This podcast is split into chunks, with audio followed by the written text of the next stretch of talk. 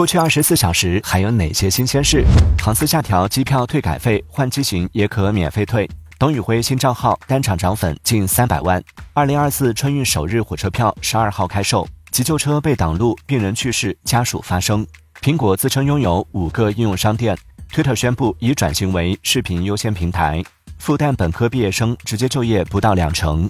全国首个理赔服务评分体系上线。现在登录喜马拉雅、苹果播客、小宇宙，搜索订阅《往事头条》畅听版，解锁每日新鲜事，听资讯更畅快，尽在《往事头条》畅听版。